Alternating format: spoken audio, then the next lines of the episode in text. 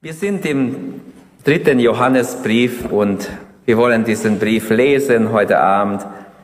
Der dritte Brief des Johannes. Schlagt einfach auf und lest mit. Vielleicht kannst du es einblenden. Echte Bruderschaft in der Gemeinde, darum geht's hier. Der Älteste und den lieben Gaius, den ich wahrhaft lieb habe. Mein Lieber, ich wünsche, dass es dir in allen Dingen gut geht und dass du gesund bist, so wie es deine Seele gut geht. Denn ich habe mich sehr gefreut, als die Brüder kamen und deine Treue zur Wahrheit bezeugten, wie du ja wirklich in der Wahrheit lebst. Ich habe keine größere Freude als die, Wahrheit leben. Was du an den Brüdern tust.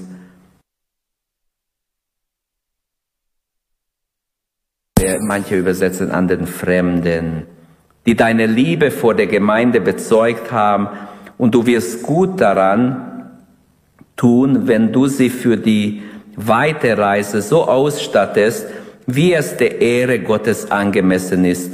Denn um des Namens willen, um, um des Namens willen sind eigentlich heißt sie um seinen Namen willen, also um Jesu Namen willen, sind sie ausgezogen und nehmen von den Heiden nichts an. Darum sollen wir nun solche Leute aufnehmen, damit wir Mitarbeiter für die Wahrheit werden. Ich habe der Gemeinde kurz geschrieben, aber Diotrephes, der unter ihnen viel gelten will, nimmt uns nicht auf. Darum will ich, wenn ich komme, sein Tun und Treiben zur Sprache bringen. Und daran hat er noch nicht genug. Er selbst nimmt die Brüder nicht auf und hindert auch noch die, die es tun wollen, und stößt sie aus der Gemeinde aus. Mein Lieber, richte dich nicht nach, den Böse, nach dem Bösen, sondern nach dem Guten Wer Gutes tut, der ist von Gott. Wer Böses tut, der hat Gott nicht gesehen. Demetrius hat von jedem ein gutes Zeugnis, auch vor den, von der Wahrheit selbst. Und auch wir sind Zeugen für ihn. Und du weißt, dass unser Zeugnis wahr ist. Ich hätte dir noch viel zu schreiben, aber ich wollte nicht mit Tinte und Feder an, diese, an dich schreiben. Ich hoffe aber, dich bald zu sehen, dann wollen wir mündlich miteinander reden. Friede sei mit dir. Es grüßt dich, es grüßen dich die Freunde. Grüße die Freunde, jeden Einzelnen mit Namen. Ja, bis hierher Gottes Wort. Ich habe so ein Zettel bekommen, eine kurze Einleitung ins Johannesevangelium. Ihr könnt es gerne mitnehmen und ein bisschen studieren noch. Da stehen ein paar Sachen auch drin, was ich nicht sagen werde. Der dritte Johannesbrief, also das Thema ist echte Bruderschaft in der Gemeinde. Kurze Einleitung, wie schon der erste und der zweite Johannes stammt auch dieser Brief von dem geliebten Jünger oder Lieblingsjünger Jesu von Johannes. Die Selbstbezeichnung, er, er nennt seinen Namen in keinem seiner Briefe, er sagt einfach der Älteste. Und ähm, geschrieben war er am Ende des ersten Jahrhunderts so wie auch der zweite Johannesbrief. Ähm, in welcher Gemeinde Johannes lebte, wissen wir nicht sicher. Es könnte Ephesus sein oder eine andere Gemeinde. Gaius ist nicht selbst ein reisender Evangelist, der hier erwähnt wird, aber er unterstützt die Reisen der Brüder, die unterwegs sind, missionieren und vorbeikommen, auch in ihre Gemeinde. Und dieser Gaius werden wir gleich sehen, ähm, der kommt noch mehrmals im Neuen Testament vor, aber ich denke, wenn ihr es wissen wollt, wo er überall steht, nimmt einfach in Konkordanz, dann findet ihr noch vier, fünf Stellen drüber. Thema echte Bruderschaft in der Gemeinde. Das ist so das Thema dieses Briefes. Es hat ja nur 15 Verse. Und in der Gemeinde in der die echte Bruderschaft durch Ehrgeiz, Machtstreben Einzelner gestört wird, da gibt's Probleme. Das ist im zweiten Teil des Briefes. Wir merken, da ist ein Mann, der ehrgeizig ist, der machtstrebend ist, der zwar eine leitende Position hat, aber machtgierig ist. Er will alles selber bestimmen.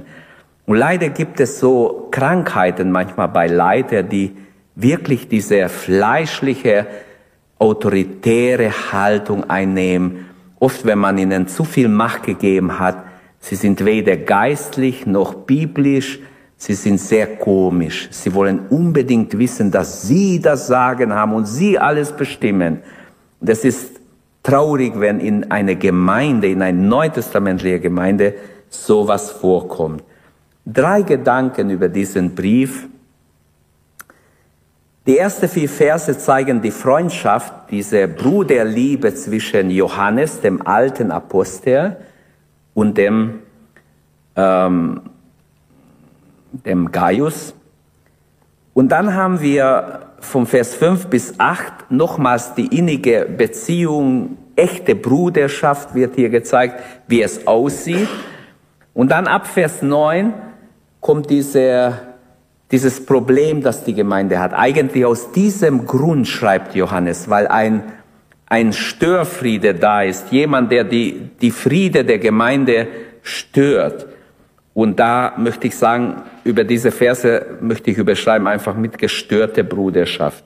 Fangen wir vorne an, die Freude der Bruderschaft. Vers 1. Der älteste an Gaius, den Lieben, den ich lieb habe in der Wahrheit. Wie wunderbar. Könntet ihr so einen Brief schreiben, jemand? Dem Jakob, den ich lieb habe in der Wahrheit. Oder egal, wem ich schreiben würde, der würde mir sagen, also das ist ziemlich persönlich. Die enge Verbindung des Johannes mit Gaius wird ganz klar. Ganz enge Verbindung ist zwischen den beiden Brüdern. Auch in 3. Johannes stellt sich Johannes nicht mit Namen vor, wie ich sagte, aber er, er ist hundertprozentig der Johannes.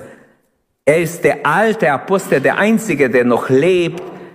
Man schätzt ihn schon über 90, der einfach überlebt hat noch und der diesen Brief schreibt. Die Anspielung auf sein hohe Alter vielleicht ist in diesem Wort der Älteste. Er war ja eines der Säulen der Gemeinde. Petrus, Jakobus und Johannes waren die Säulen der Urgemeinde, also praktisch die drei Leiter. Und dieser Brief ist wieder ein ganz persönlicher Brief eines Mannes an einen Mann namens Gaius. Ähm, Johannes nennt Gaius den Geliebten. Den Geliebten. Gott hat einmal an Daniel gesagt, du bist viel geliebt. Ist doch schön, dass Gott ihn so genannt hat. Aber Johannes sagt zu Gaius, oder er nennt den Gaius den Geliebten. Also man muss sagen, es ist eine echte brüderliche Einheit da. Nachher werden wir sehen, wahrscheinlich hat sich Gaius durch den Dienst des Johannes bekehrt, weil er nennt, er nennt ihn auch unter seine Kinder, die in der Wahrheit wandeln und die er sehr lieb hat und er freut sich darüber, dass er immer noch treu geblieben ist.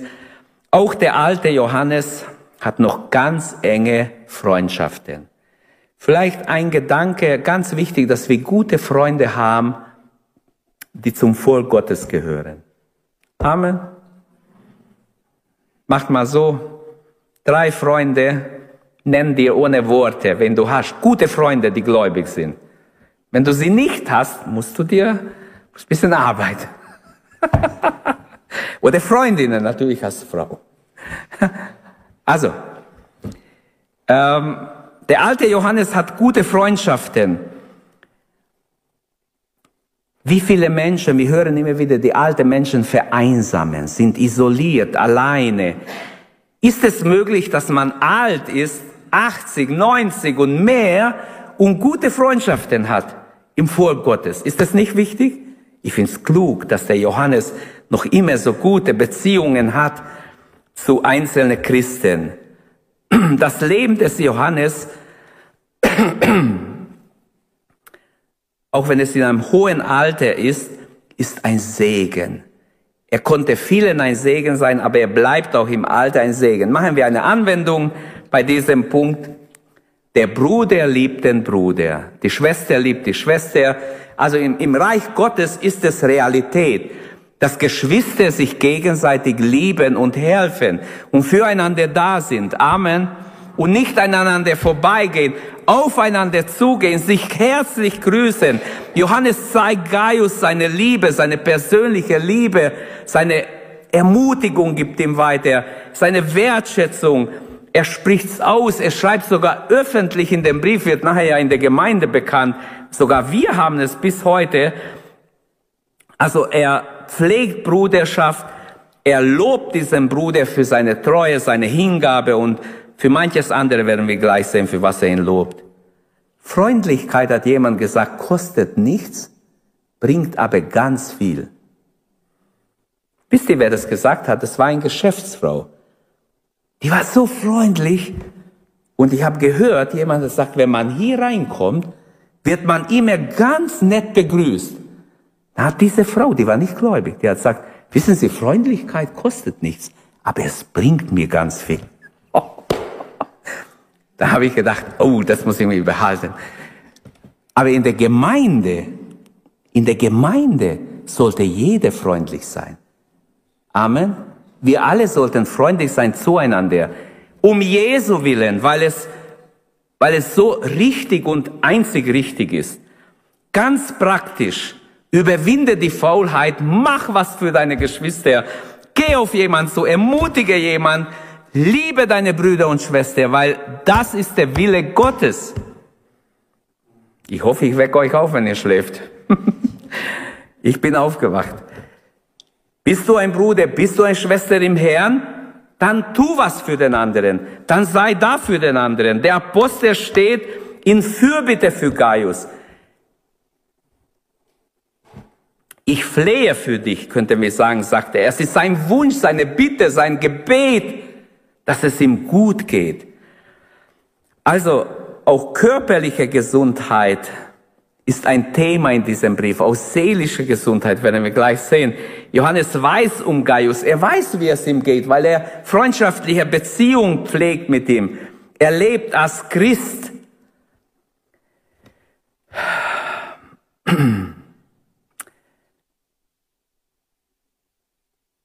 Dann im Vers 2 das Verlangen des Johannes nach Gaius. Ich habe betont vorher die enge Verbindung, die er hat. Er hat sogar ein Verlangen, Gemeinschaft mit Gaius zu haben. Er ist weit weg von ihm. Mein Liebe, ich wünsche, dass es dir in allen Dingen gut gehe und gesund seist, so wie es auch deine Seele gut geht. Johannes, von wo weißt du, dass es Gaius gut geht, dass es seine Seele gut geht? Von wo weißt du es? Er ist informiert durch die anderen Brüder, die in der Gemeinde waren. Wie geht es Gaius? Ja, der ist happy, der ist glücklich, der ist voll Heiligen Geistes der strahlt etwas aus in der Gemeinde. Ohne ihn wäre die Gemeinde halb so gut oder äh, äh, da würde was Wesentliches fehlen haben wahrscheinlich die reisende Evangelisten dem Apostel Johannes geschrieben. Ich lese das indirekt raus, dass er sagt, ich wünsche, dass es dir auch körperlich gut geht, wie es auch deine Seele gut geht. Und manche haben aus diesem Vers eine ganze Lehre aufgebaut. Es ist der Wille Gottes, dass du immer gesund bist.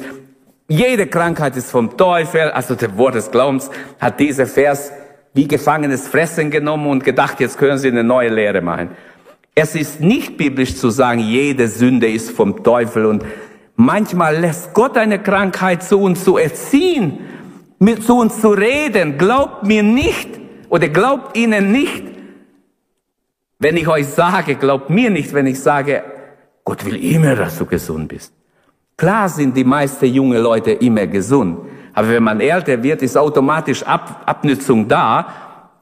Und trotzdem glaube ich, dass dieser Vers sehr wichtig ist. Nur ich wollte sagen, es wird oft damit übertrieben. Ich habe schon Predigten gehört, die so ungefähr ausfielen. Hier steht, dass du immer gesund sein sollst, immer happy sein sollst, immer gute Tage haben sollst. Also in anderen Worten, immer auf der siebten Wolke schweben sollst. Stimmt nicht. Johannes liebt den Gaius, ist ein guter Bruder, also ein Bruder im Herrn von ihm, er ist sehr eng mit ihm verbunden. er hat ihn zu Jesus geführt und er freut sich sehr, dass der Gaius so gut drauf ist und wünscht ihm auch körperliche Gesundheit. Wenn wir mehr rauslesen, bitteschön, lest es raus, aber so viel mehr ist exegetisch nicht drin. Aber man kann es ja probieren und hin und her biegen und versuchen, alles Mögliche reinzulesen, dann bist höchstens Eisegese, aber nicht Exegese, lehren wir doch im ILD, oder? Okay, aber trotzdem, er wünscht ihm, dass es dir in allen Dingen gut geht. Es ist ein Gebetswunsch. Wünschst du deinen Brüdern und Schwestern, dass sie gesund sind nach Geist, Seele und Leib? Wünschst du jedem, der krank ist, dass er gesund wird? Amen. Wir sollten von Herzen wünschen, wenn wir für jemanden beten, Herr, lass deine Hand über ihn sein, streck deine Hand aus zur Heilung, haben die Apostel gebetet.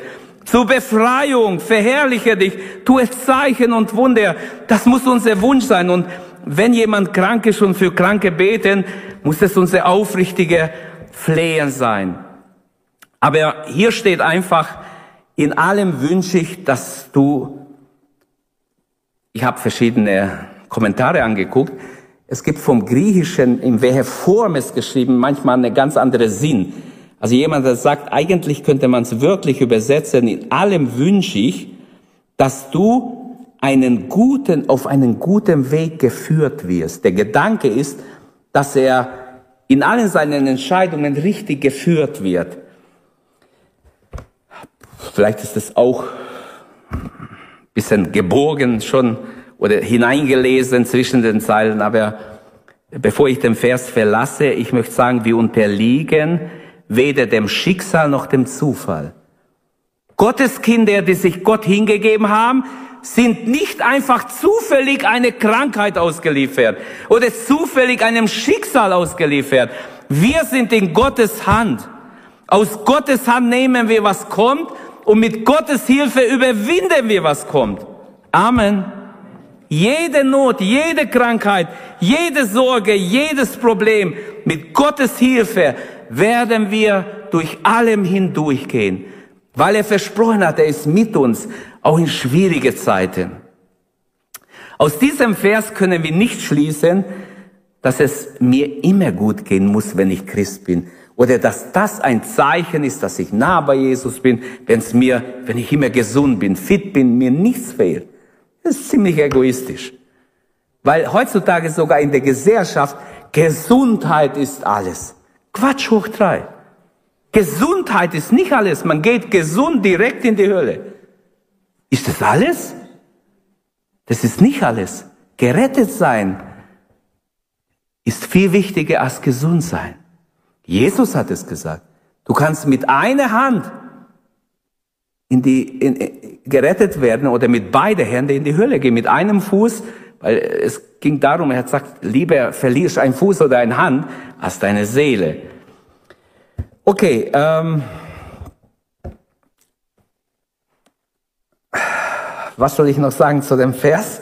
Ich würde sagen, Jesus hat auch gesagt in der Bergpredigt, Matthäus 6, wer ist unter euch, der sein Leben eine Länge, eine kleine Spanne hinzufügen kann?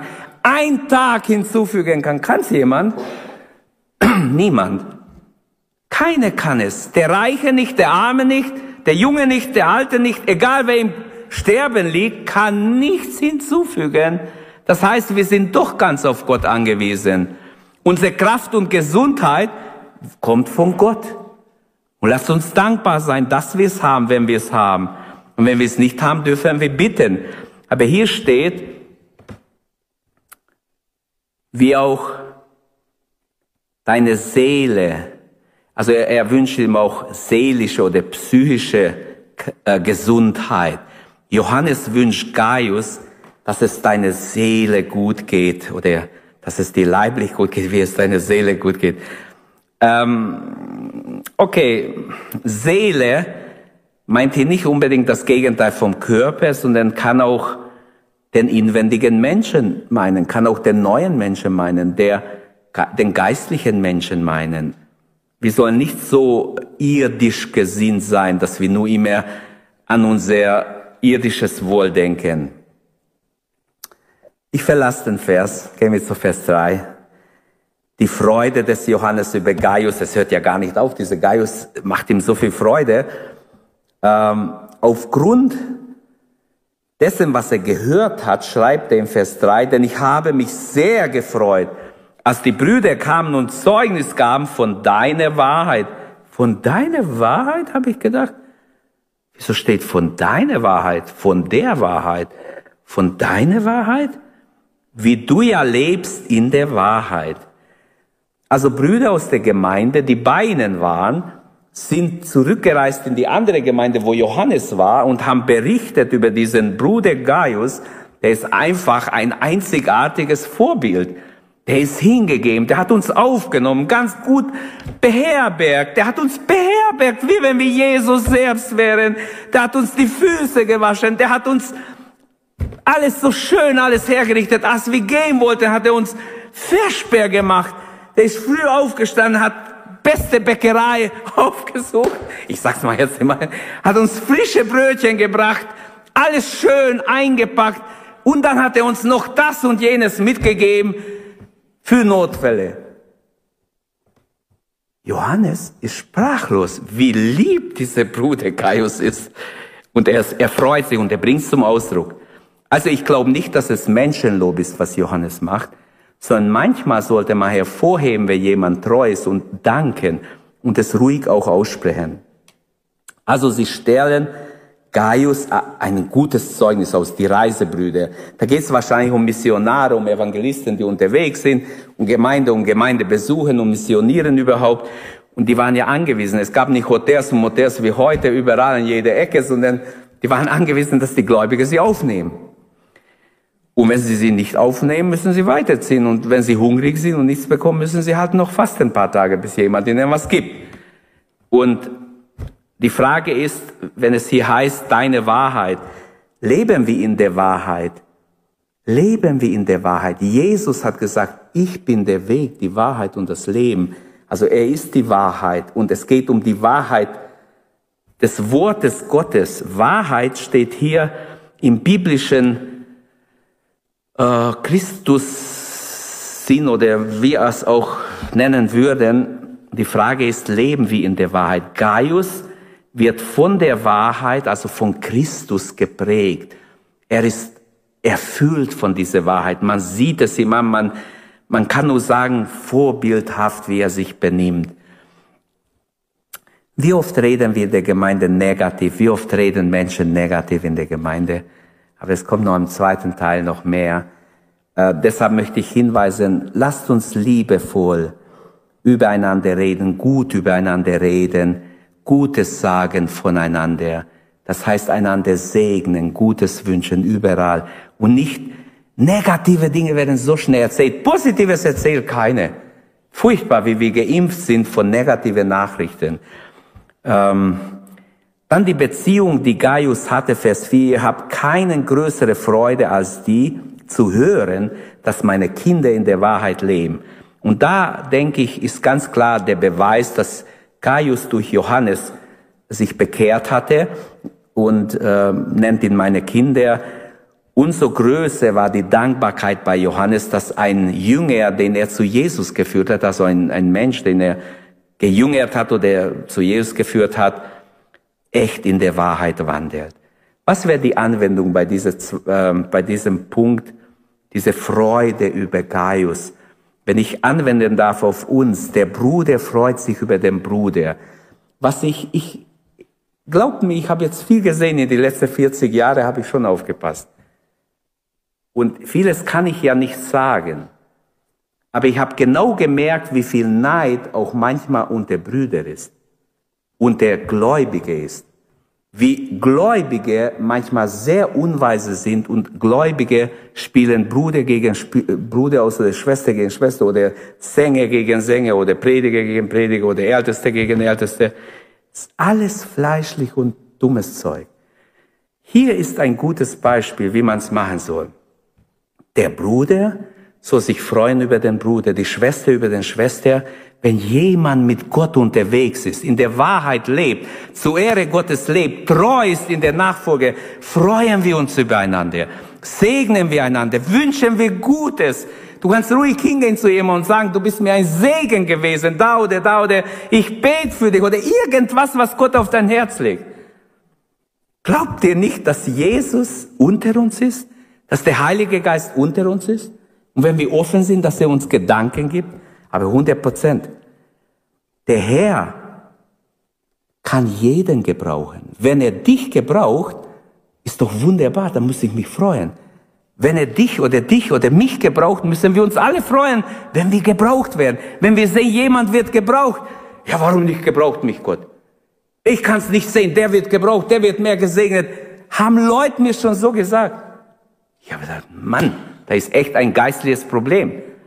Statt dass man sich freut, ist man enttäuscht, ja, der wird gebraucht, der wird gebraucht, ich nicht. Was ist los? Wieso gebraucht mich Gott nicht? Freue dich am Bruder, vielleicht wird dich Gott gebrauchen dann. Freue dich an deine Schwester, die sich Gott hingibt, die missioniert, die ein Zeugnis ist. Amen. Freue dich. Freuen wir uns aneinander, wenn wir mit Gott wandern. Wir wissen aber oft zu wenig voneinander. Bei der Vorbereitung habe ich bemerkt, Mensch, der Johannes weiß viel über Gaius. Wenn ich so viel wüsste über manche Brüder, wäre viel besser, könnte ich viel besser vielleicht auch was sagen. Oder auch ein Lob aussprechen. Freude über meine Geschwister, ob Mann oder Frau jetzt spielt keine Rolle, ist biblisch. Dass wir uns freuen über einen. Äh, freust du dich, wenn du davon hörst, dass Gott jemand in unserer Gemeinde gebraucht hat in wunderbare Weise? Ich würde mich echt freuen. Ich freue mich. Ich freue mich echt. Also es ist wunderbar. Und wenn es mehr gebraucht wie mich, dann soll ich mich umso mehr freuen. Und nicht sagen, oh, wieso? Äh, versteht ihr, wie viel Egoismus klopft an unsere Herzenstür? Wir merken es gar nicht. Und jetzt kommen wir zu Vers 5 bis 8. Der zweite Hauptgedanke in diesem Epistel. Gelebte Bruderschaft. Vers 5. Geliebter Freund. Du handelst treu in dem, was du an den Brüdern tust. Und noch dazu an Fremden. Hey, hörst du denn gar nicht auf den Gaius hier zu loben? Würden wir sagen, wenn wir egoistisch denken? Nein, der Johannes macht weiter. Die Rechtfertigung für die Nächstenliebe haben wir hier in diesem Vers. Genauso, mach Vers 5 erst mal rein, bitte. Vers für Vers gehen wir es durch. Die Rechtfertigung für die Nächstenliebe Du handelst treu in dem, was du tust an den Brüdern. Gaius, du bist ein Vorbild. Du hast super gut gehandelt. Ich habe genau mitbekommen, wie du sie behandelt hast. Glaubt ihr mir, dass es wichtig ist, dass wir unsere Geschwister ihnen dienen oder Menschen auch dienen wie dem Herrn? Das steht im Neuen Testament. Wir sollen unsere Arbeit tun wie für Gott. Ich weiß nicht, ob ich manches sagen soll. manches ist so auf mein Herz. Mir hat jemand, also eines Tages Gott so auf Herz gelegt, jemand kam zu uns, behandle sie, wie wenn ich kommen würde. Wirklich. Ich möchte nicht Menschen loben, deshalb sage ich auch keinen Namen. Aber Gott hat mir aufs Herz gelegt, behandle sie, wie wenn ich jetzt zu dir komme. Ich habe mein Bestes getan, ich habe alles getan. Und sie behandelt so gut ich konnte und mein Bestes wirklich getan. Gaius bekleidet kein großes Amt in der Gemeinde. Er ist kein Leiter. Steht nicht mal, dass er ein Ältester ist in einer Gemeinde oder ein Bereichsleiter oder irgendwas. Er tut einen stillen, treuen Dienst. Er ist gastfreundlich. Er nimmt die Missionare auf. Er gibt sein Gästezimmer, was er hat, oder Wohnzimmer oder eigene Schlafzimmer ihnen und schlaft im Wohnzimmer oder im Abstellraum oder im Keller. Habe ich alles schon erlebt von Leuten. Treue Gläubige, die gesagt haben, Schlafzimmer ist frei für, die, für, für den Gastredner. Wir schlafen da und da irgendwo in der Ecke. ich lache jetzt. Ich finde es toll, weil man weiß nie, wenn Jesus einen besucht, wenn ein Engel dich besucht. Und es wäre möglich, dass es schon da war und wir haben ihnen ihm, den, dem Engel nicht den Raum gegeben, den wir hätten geben können. Also gelebte Bruderschaft. Gaius bekleidet kein Großamt, trotzdem kann er wunderbar dienen, treu dienen. Die Reisemissionare wissen, wenn wir in diese Gemeinde gehen, da gibt's einen Bruder, der hat immer eine offene Tür. Also bei dem kann man anklopfen, auch wenn wir um Mitternacht kommen. Weil die kommen ja zu Fuß. Sie können nicht sagen, um 6 Uhr sind wir da, tschüss. Sowas gab's nicht. Wir leben in Luxus, mit Handy, mit E-Mail, mit ähm, WhatsApp, mit alles Mögliche. Das gab's nicht. Jetzt muss immer bereit sein, jemand klopft an der Tür. Wie wunderbar. Wie wunderbar, dass, dass wir das haben, sage ich mal auf der einen Seite. Aber wie reagiere ich, wenn jemand klopft und mit der und sagt, du, hättet ihr zwei Betten? Ähm, aber wir sind zu dritt, ah, hättet ihr drei? also das ist alles vorgekommen. Nicht nur damals, auch heute. Gaius handelt treu an den Booten. Er nimmt sie auf, versorgt sie, öffnet ihr Haus oder ja in ihren Haus und öffnet Haus und Herz, wollte ich sagen, und ist total offen und bedient sie, wie wenn der Herr zu ihm kommen würde. Das ist ein wichtiges Tun. Johannes betont nicht nur, was er, dass er treu ist, sondern sein Tun wird besonders betont. Damals war es noch viel wichtiger, dass man die Reisenden aufnimmt wie heute, weil heute kann man auch notfalls billiger übernachten irgendwo, wenn man unterwegs wäre und noch ein paar Euro hat, kann man noch übernachten.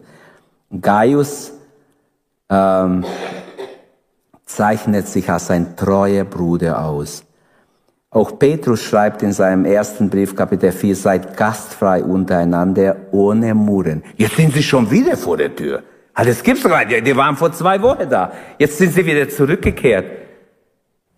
Ja, vielleicht ist eine krank geworden. Jetzt muss ich die auch noch behandeln. Jetzt, jetzt stecken sie uns noch an.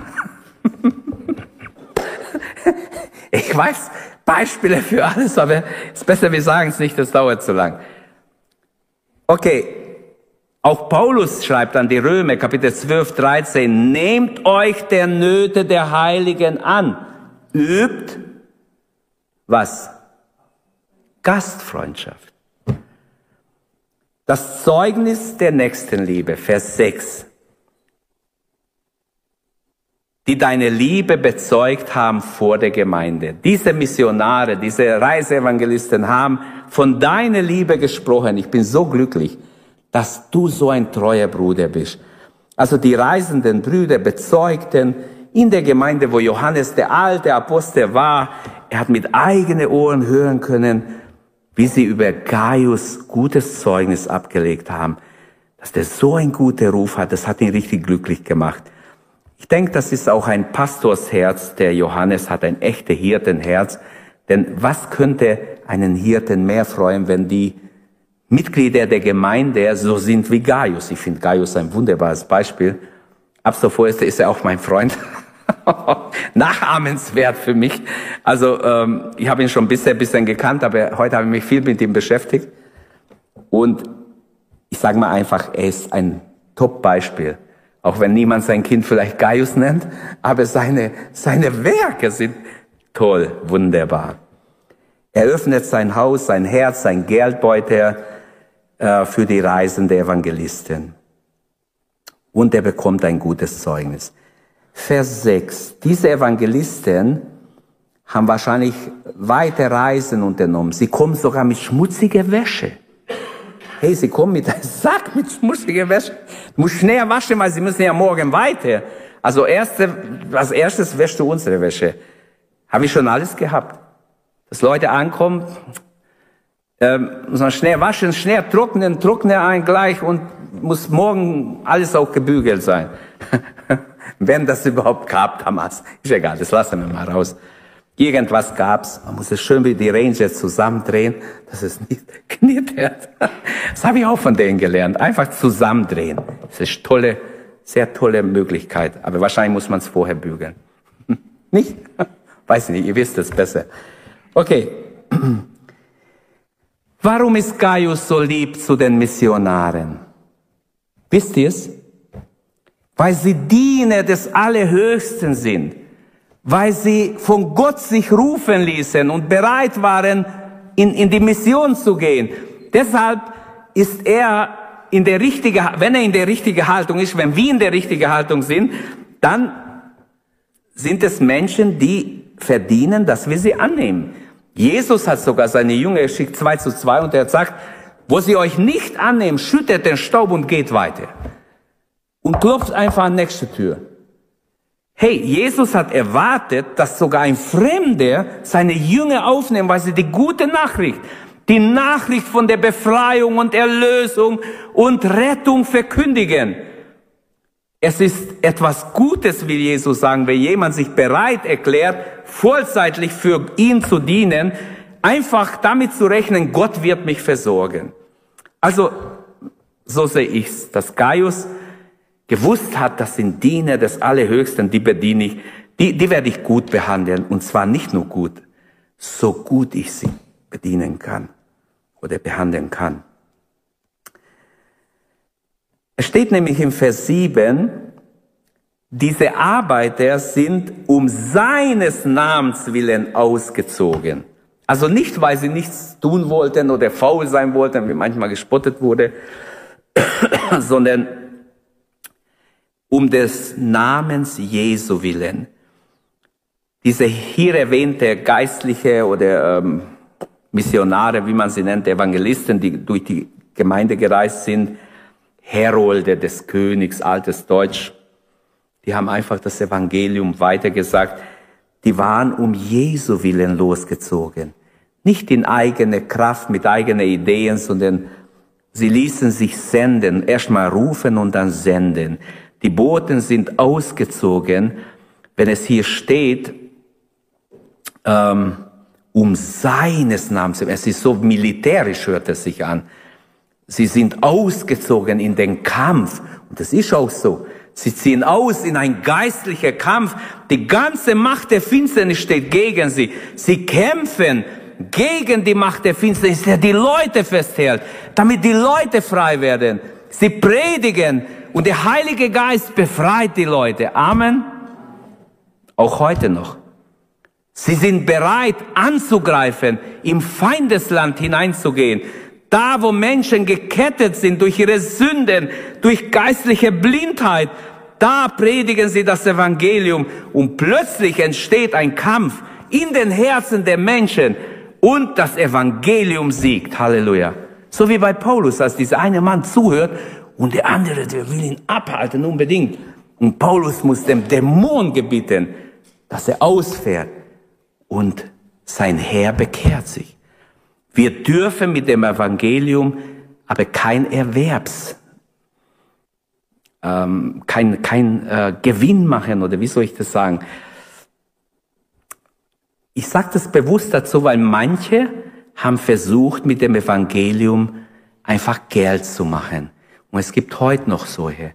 Was glaubt ihr, wie viel Schaden die Fernsehevangelisten, nicht alle, aber manche, auch heute, die noch manche predigen, wenn jemand 60 Millionen braucht, äh, Einnahmen braucht, um überhaupt zu überleben, tut mir leid. Ich meine Gewinn, nicht für die Geräte und sonst was. Dann ist es einfach unmenschlich, weil kein Mensch braucht 60 Millionen. Wenn jemand sagt, diese Schuhe haben 12.000 äh, Dollar gekostet, meine haben 19,99 gekostet. Hab's auch neu gekauft. Ich habe mich richtig gefreut. Echtes Leder. Kriegt man nicht jeden Tag. Ausverkauf. mir ist genau gut. Passt mir ganz genau. Aber ich habe nur gehört, ich habe selber gesehen, so, diese Schuhe haben ist genau gut für einen Mann Gottes wie ich. Hat er gesagt. Tut mir leid, ich kann so einem nicht mehr zuhören. Wenn er so egoistisch ist, dass seine Schuhe, dass er noch angibt damit, die haben 12.000 Dollar gekostet und für mich als Mann Gottes ist es genau gut, dann ist er für mich kein Mann Gottes mehr. Denn Jesus hat gesagt, Arme werdet ihr immer haben. Wir sollen die Arme lieben, wir sollen ein Herz haben für die, die nichts haben. Wenn jemand vor sein Tür klopft, wahrscheinlich geht er gar nicht hin, hat er jemand anders, der ihn wegschickt. Aber Gaius ist hier ein wunderbares Vorbild. Er macht keinen Profit, sondern er dient. Und ich glaube, dass es wichtig ist, hier auch zu sagen, vielleicht geht es manchen in den Köpfen, mir ist einfach der Gedanke nur gekommen, dass manche Fernsehevangelisten haben Schande über das Reich Gottes gebracht. Viele schlimme Sachen sind passiert, aber trotzdem gibt es auch gute Leute, die wirklich von Herzen das Evangelium verkündigen.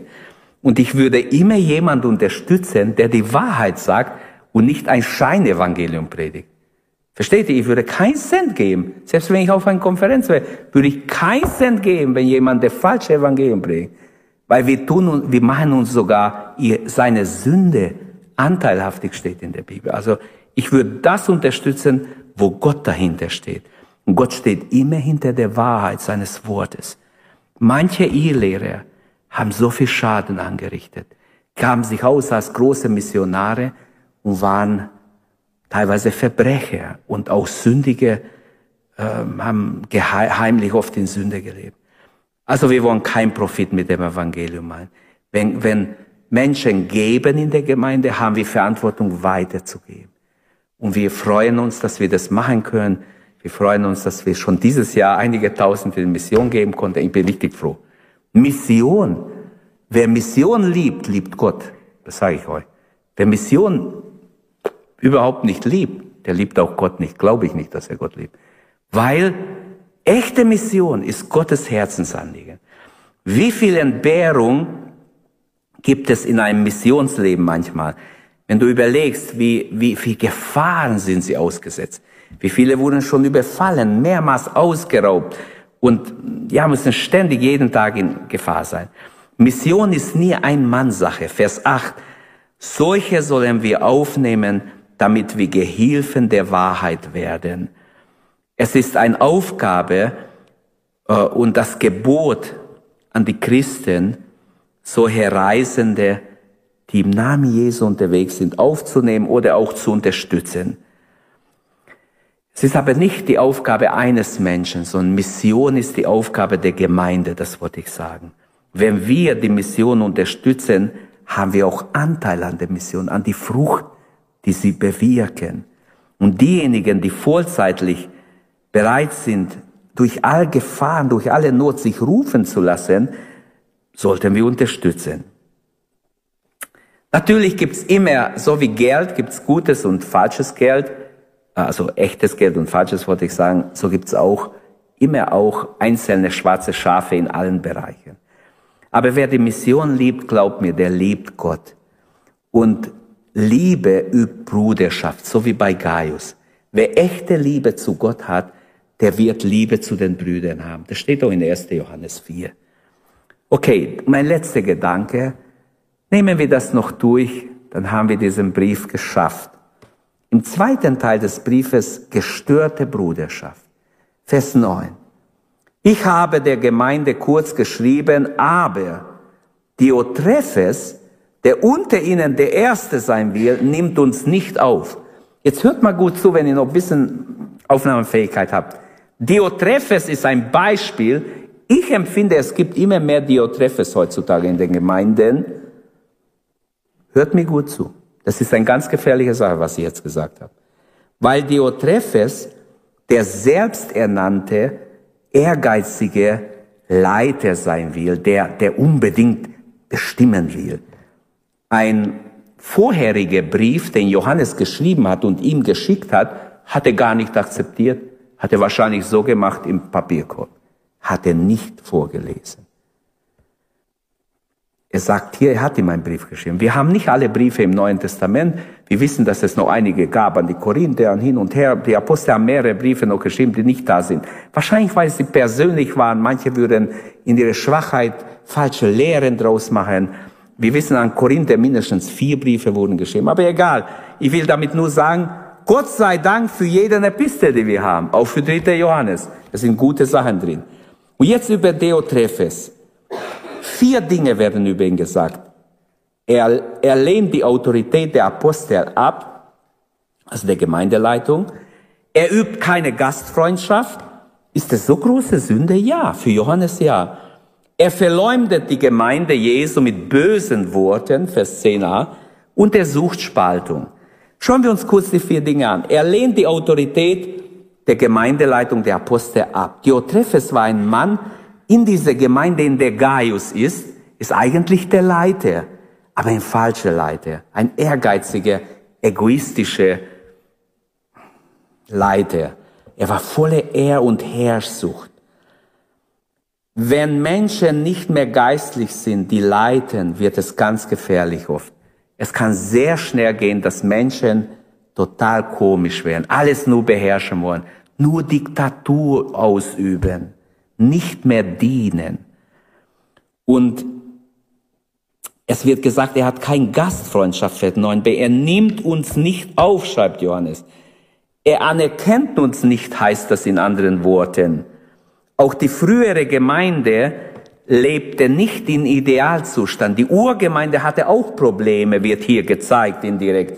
Die Anfechtung kam auch in ihre Reihe vor. Wir denken, das war die Urgemeinde, die wunderbare Muttergemeinde im Neuen Testament. Aber sie hatten auch einen Teufel, der sie versucht hat und der in dieser Gemeinde versucht hat zu stören. Und so ist ein Diotrephes da, ein falscher Leiter. Und bis heute benutzt Satan Ehrsucht und Herrschsucht. Bei Leiter ist das ein ganz großes Problem. Und glaubt mir, ich habe schon solche Leute kennengelernt. Also furchtbar. Darum will ich, heißt im Vers 10, ihn, wenn ich komme, erinnern an seine Werke, die er tut. Denn er macht uns schlecht mit bösen Worten und begnügt sich nicht damit, sondern er selbst nimmt die Brüder nicht auf und hindert auch die, die die Brüder aufnehmen wollen. Also er sagt dann, nein, die sollt ihr nicht aufnehmen, lasst sie weiterziehen. Wir wollen hier nicht, aber wir haben kein Geld für die, wir haben kein Bett für die, wir haben, die sollen weiterziehen, sollen die in die größere Gemeinde gehen oder in die andere Gemeinde gehen, da gibt's genug Leute. Also er ist so ein Egoist, er denkt nur an sich und er beeinflusst sogar Leute, die gastfreundlich sind, es nicht zu machen. Ich werde ihn an seine Werke erinnern. Das heißt, Johannes hat Autorität als Apostel in dieser Zeit. Ganz klar, er kann diesen Mann stellen. Er sagt, ich komme persönlich. Ich werde ihm in die Augen schauen und ich werde mit ihm reden. Ihn zurechtweisen. Womöglich auch ihn absetzen. Gehört alles dazu. Wenn ich jemand vorsitze, dann kann ich auch sagen, hallo, du hast deinen Dienst so gemacht, dass du es nicht verdienst, weiterzumachen. Du musst aufhören. Dieser Mann verletzt die Bruderschaft mit Worten, mit bösen Worten. Heißt in Vers 10, er verleumdet die Gemeinde. Wie schrecklich, wenn Gläubige, die sich lieben und schätzen und ermutigen sollen und füreinander beten sollen, einander böse, hintenrum böse, schlecht machen. Wer soll an sie noch glauben? Wenn ein Ungläubiger das hört, pff, der denkt, die sind nicht ganz dicht. Was hat Jesus gesagt? Daran werden sie erkennen, dass ihr meine Jünger seid, wenn ihr böse übereinander redet, wenn ihr einander lieb habt. Schaut mal, wie sie sich lieben, haben sie gesagt. Schaut mal, wie sie sich lieben. Das ist ein Zeugnis, aber nicht, wenn man Schlechtes erzählt. Diotrephes verbreitet böse Gerüchte über die Apostel, über diese Evangelisten, über die Reisenden. Er sieht also Misstrauen im Herzen der Schwachen. Das hört einer, der sich vor kurzem bekehrt hat, der denkt, Hä? was so? Ich habe gedacht, ihr seid alle Heilige. Ich bin in eure Gemeinde gekommen. Ich dachte, ich bin schon halber im Himmel. Aber hallo, so haben Leute gesagt, die reinkamen. Wo ich reinkam, ist mir Gott begegnet. Ich habe hier Gottes, Gottes Wort vernommen. Ich dachte, ihr seid alle wunderbar, vollkommen. Sage ich jetzt, ich hoffe, dass es nicht so kommt in unserer Gemeinde. Wenn wir predigen, ist auch vorbeugend. Wir wollen Sünden vermeiden. Nicht nur gegen Sünden, die schon da sind. Amen. Mann, ich sag's euch, ich bin, mein Herz brennt. Ich würde jeden packen und schütteln, der schlecht redet über Gläubige weil wir gut reden sollen. Shalom heißt gut reden. Ich wünsche dir Frieden, dass es dir gut geht. Ich sprich Segen über dich aus, aber nicht schlecht. Und dann steht, er sucht Spaltung. Dadurch, dass er schlecht redet, spaltet er die schwache Herzen. Diese, am Schluss weiß keiner mehr, was ich glauben soll. Ja, wenn es hier so ist, am liebsten bleibe ich hier weg. Man wird unsicher. Aber wie schön, wenn, wenn man in eine Gemeinde kommt, wo man sich schätzt und liebt, wo du herzlich willkommen bist, umarmt wirst oder herzlich begrüßt wirst, herzlich willkommen bist, man für dich betet, man ist da für dich, immer, man hat ein offenes Herz.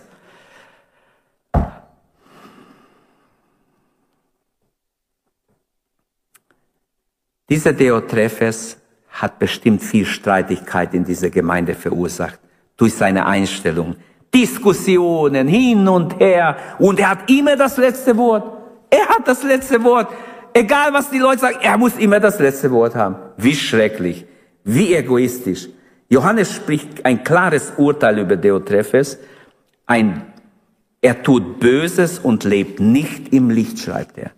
Wie oft zerstört Ehrgeiz, äh, Einflussstreben, gute Gemeindearbeit. Glaub mir, Deutschland wäre längst gerettet, wenn man, es gab so viel gute Gemeinden schon in Deutschland. Wenigstens, wo ich zurückblicken kann, im letzten Jahrhundert, also im 20. gab es so viel gute Gemeinden, die es nicht mehr gibt.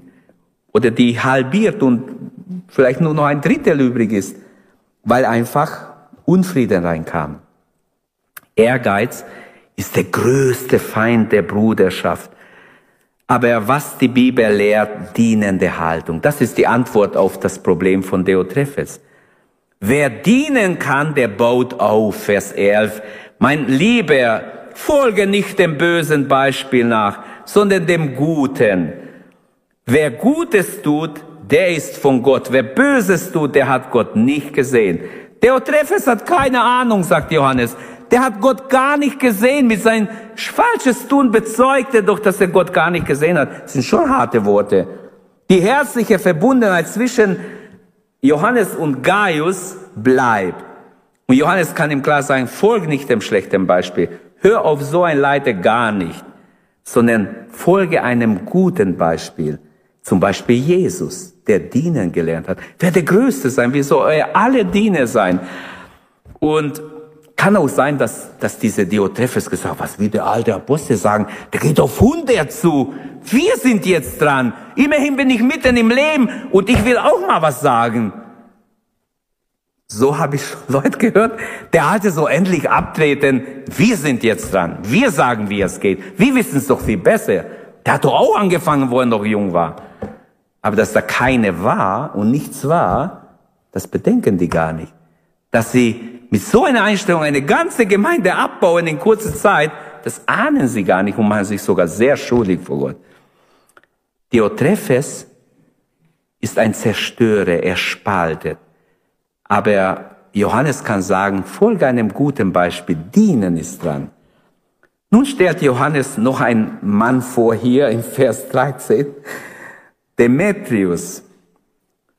Für Demetrius ist Zeugnis abgelegt worden vor allem und von der Wahrheit selbst, aber auch wir legen Zeugnis ab und du weißt, dass unser Zeugnis wahr ist. Wer er war, ich weiß nicht, wer der Mann war, wird uns nicht gesagt. Es war auch ein treuer Bruder, von dem ein gutes Zeugnis. In anderen Worten, was ich sagen will mit diesem Vers nur, dass es ist wichtig, dass wir gute Zeugnis ablegen, dass wir Gutes übereinander sagen. Amen. Der ist ein guter Schwester, ein guter Bruder. Ich kann ihn empfehlen. Red mit ihm oder was weiß ich, aber nichts Schlechtes. Und dann kommt er zum Schluss, der, die Schlussgrüße, Vers 13 bis 15. Vieles hätte ich noch zu sagen, aber ich will es nicht mit Tinte und Feder machen, ich will es lieber Auge zu Auge. Ich will den Leuten in die Augen schauen. Ich will Persönliches machen unter vier Augen. Der Brief ersetzt das persönliche Treffen im Gespräch nicht, aber trotzdem ist es ein Segen, dass er geschrieben hat.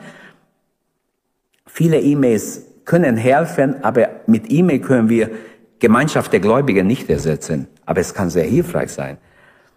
Wer liebt, segnet seine Brüder. Das ist hier die Botschaft. Wagen wir doch Segen und Zuspruch auszusprechen im Namen des Herrn.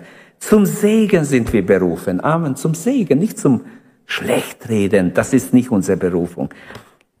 In die schwierige Lage des Gaius hinein spricht der Apostel Johannes den Segen Gottes, den Frieden Gottes. Er kann im Vers 15 schreiben, Friede sei mit dir, Ausrufezeichen. Das sieht Shalom, hat er geschrieben. Den Gruß Israels, Shalom. Wie wunderbar. Sind wir mutig genug, Shalom zu sagen? Guten Morgen ist ein Gruß, den können wir draußen grüßen. Hier, Shalom grüßen wir mal. Hey, probiert's mal aus. Sonntagmorgen, Shalom, Geschwister. Der Friede Gottes sei mit euch allen. Finde ich viel schöner wie Guten Morgen. Guten Morgen höre ich ja x-mal. Ich möchte euch ermutigen, alle, die ihr hier steht, mal, grüßt mit biblischer Gruß. Johannes grüßt, Friede sei mit euch. Es grüßen dich die Freunde. Lass die Freunde mit Namen grüßen. Nennen sie alle beim Namen. Sag ich grüße alle. Wie schön. Also ich finde es echt toll. Das Beste ist der Segen des Herrn, sein Gegenwart, also diesen Segen weitergeben. Friede, Shalom, Friede sei mit dir. Unser Brief ist kein, wie Johannes sagt, kein Schönfärberei. Wir schmeicheln nicht bisschen, sondern wir sprechen den Segen Gottes aus. Wir wollen, dass alle unsere Brüder und Schwestern unter dem Segen Gottes sind. Amen. Unter dem Segen Gottes. Wir sollen segnen mehr denn je. Mit einem Friedensgruß schließt Johannes. Und es ist der Gruß, dieser schöne Gruß, den wir kennen natürlich, dieser Shalom, mit dem auch der Auferstandene seine Jünger grüßt. Friede sei mit euch. Zum Nachdenken drei Fragen. Das ist das Hausaufgabe. Die erste Frage, wo könntest du konkret das Gute nachahmen. Was gibt Gutes? Gott wird dich erinnern. Bist du bereit, Gutes nachzuahmen? Egal in welchem Bereich, Gott wird dich erinnern. Auf welchem Gebiet möchtest du zweitens in der nächsten Zeit Treue bewiesen? Er sagt von Gaius, du bist ein treuer Bruder. In dein Tun, wie du mit den Missionaren umgegangen bist, du bist ein treuer Bruder. Wo willst du in der Treue wachsen? In welchem Bereich? Und drittens, wem könntest du in der nächsten Zeit vielleicht Gastfreundschaft erweisen? Oder wenn nicht Gastfreundschaft, weil jeder hat hier eine Hütte oder irgendwas. Äh, niemand braucht auf der Straße schlafen. Aber ich möchte sagen, wem könntest du Freundlichkeit erweisen wenigstens? Wenn nicht eine Übernachtung anbieten, aber dann wenigstens Freundlichkeit. Hallo, das ist noch viel weniger, aber trotzdem wäre es ein Schritt in die gute Richtung. Denkt dran, was Johannes dem Gaius sagt. Er lobt sein Tun. Die Bibel sagt, die Täter des Wortes, die werden gelobt, nicht die Hörer. Hörer gibt's Millionen, Täter gibt's wenige werden wir Täter. Amen. Lass uns aufstehen und beten. Halleluja. Herr, wir danken dir für das gute Beispiel eines Bruders Gaius aus diesem Epistel. Danke, Herr. Danke, dass wir uns dir hingeben dürfen heute Abend, dass wir bitten dürfen, lass uns Vorbilder sein. Lass uns gute Vorbilder suchen für uns und guten Vorbildern folgen. Ich bitte dich, Herr, lass uns Treue beweisen in unser Alltag, in unser Umgang miteinander, mit Fremden, in unser Umgang mit Menschen aus der Welt, sie lieben, ihnen Treue dir gegenüber, Treue deinem Wort gegenüber zeigen. Ich bitte dich, Herr, dass wir Treue erfunden werden, wenn du uns anschaust, Herr, dass du Treue siehst. Ich bitte dich, Herr, dass du die Bürde Gottes uns schenkst, dass wir nicht leichtfertig durchs Leben gehen, sondern Herr, wir wollen, wie dieses Beispiel vor uns ist, auch hingegeben sein. Ich bitte dich, Herr. Was ist dein Gebet heute Abend? Was nimmst du mit aus diesem Brief?